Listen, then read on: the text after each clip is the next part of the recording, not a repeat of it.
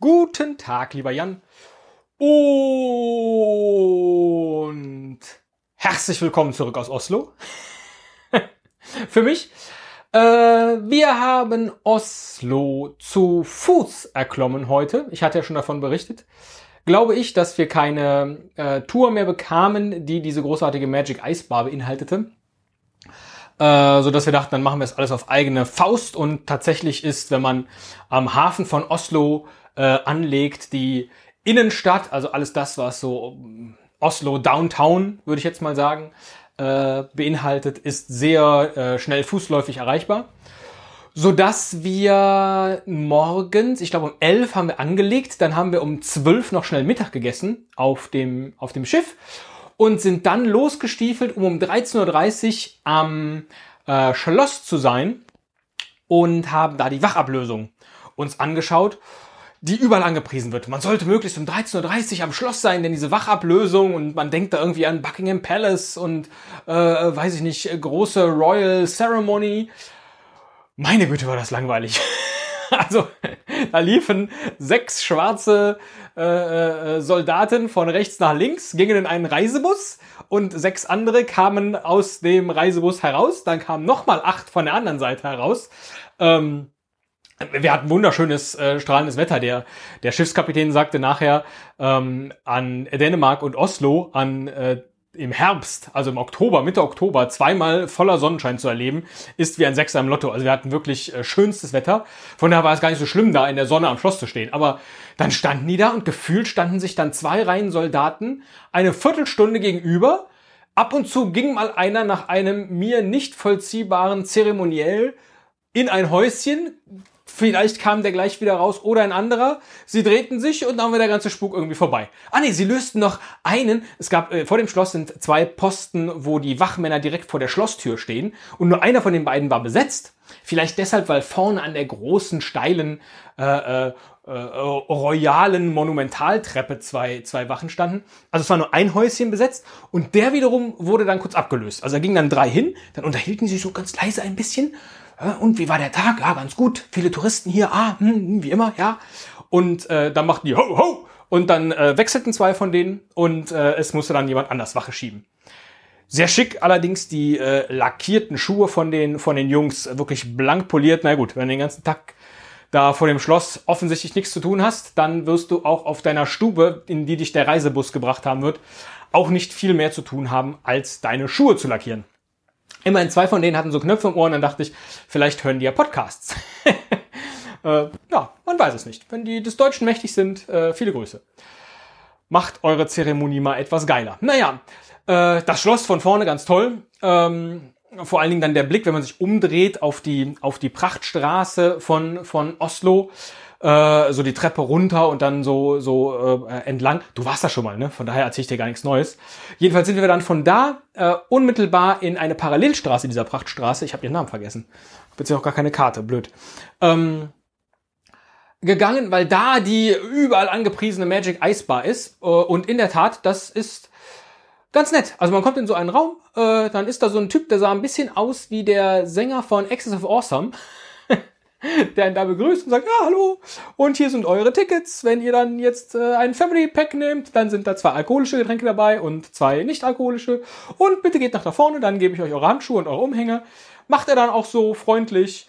Und da geht man durch eine erste Tür, Treppe hoch, zweite Tür. Warst du da schon drin? Weiß ich gar nicht. Und ist dann in einer wirklich tierisch runtergekühlten Bar und es lohnt sich tatsächlich, diese Umhänge, diese schweren Umhänge mit ihren, mit ihren äh, Kapuzen, Pell, Fellkapuzen äh, aufzusetzen, weil es da sehr, sehr kalt ist und bekommt dann an der Bar gegen diese Tickets äh, ausgehändigt ein, einen äh, Becher aus Glas, wobei, also es ist sozusagen ein Kelch in, in äh, Eis. Habe ich Glas gesagt? Eis natürlich.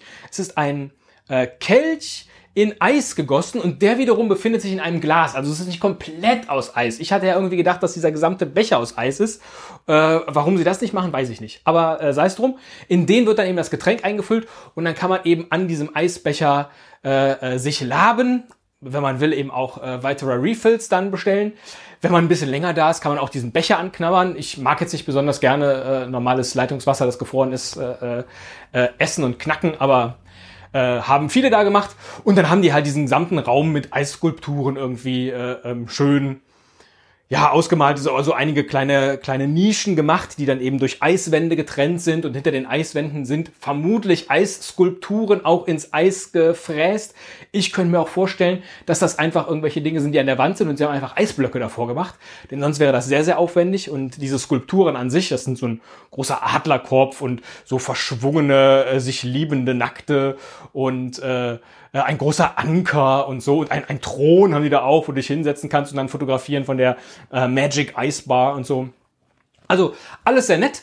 Äh, tatsächlich, ähm, ob man das gesehen haben muss, ob das jetzt Oslo die Reise wert macht, weiß ich. Weiß ich nicht. Naja. Da sind wir raus. Äh, äh, an der nächsten Ecke sagte dann jemand, er müsse pieseln und äh, schwupps standen wir vor dem Hard Rock Café und von da habe ich dir ein Bild geschickt von dem Hemd. Ähm, von Kurt Cobain, äh, das ich dann doch nicht klauen konnte, beziehungsweise ich bin beim Clown erwischt worden, habe ich dir geschrieben und musste dann noch bei der, bei der Königsfamilie kurz vorstellig werden. Aber das ist eine ganz andere Geschichte. Jedenfalls haben wir dann da schön äh, äh Kaffee und, und ähm, Kakao getrunken, um pieseln zu gehen. Und in Norwegen ist tatsächlich so, Bargeld äh, äh, kennen die gar nicht. Das hatte ich von Dänemark noch gar nicht erzählt.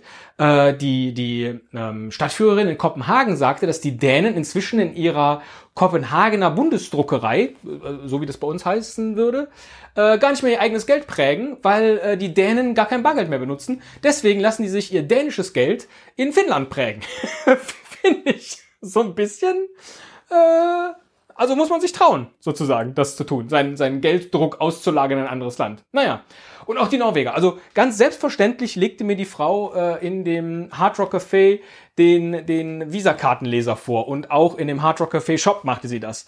Und wir waren auch Souvenirs shoppen und auch da, es gibt einfach offensichtlich gar keinen Grund mehr, Bargeld zu bezahlen. In, zumindest in Oslo. Keine Ahnung. Und ja, Hard Rock Café, dann sind wir noch so ein paar Straßen abgetingelt. Eigentlich haben wir die ganze Zeit noch einen von diesen Hop-on, Hop-off-Bussen gesucht, beziehungsweise eine der Bushaltestellen davon, aber keine gefunden.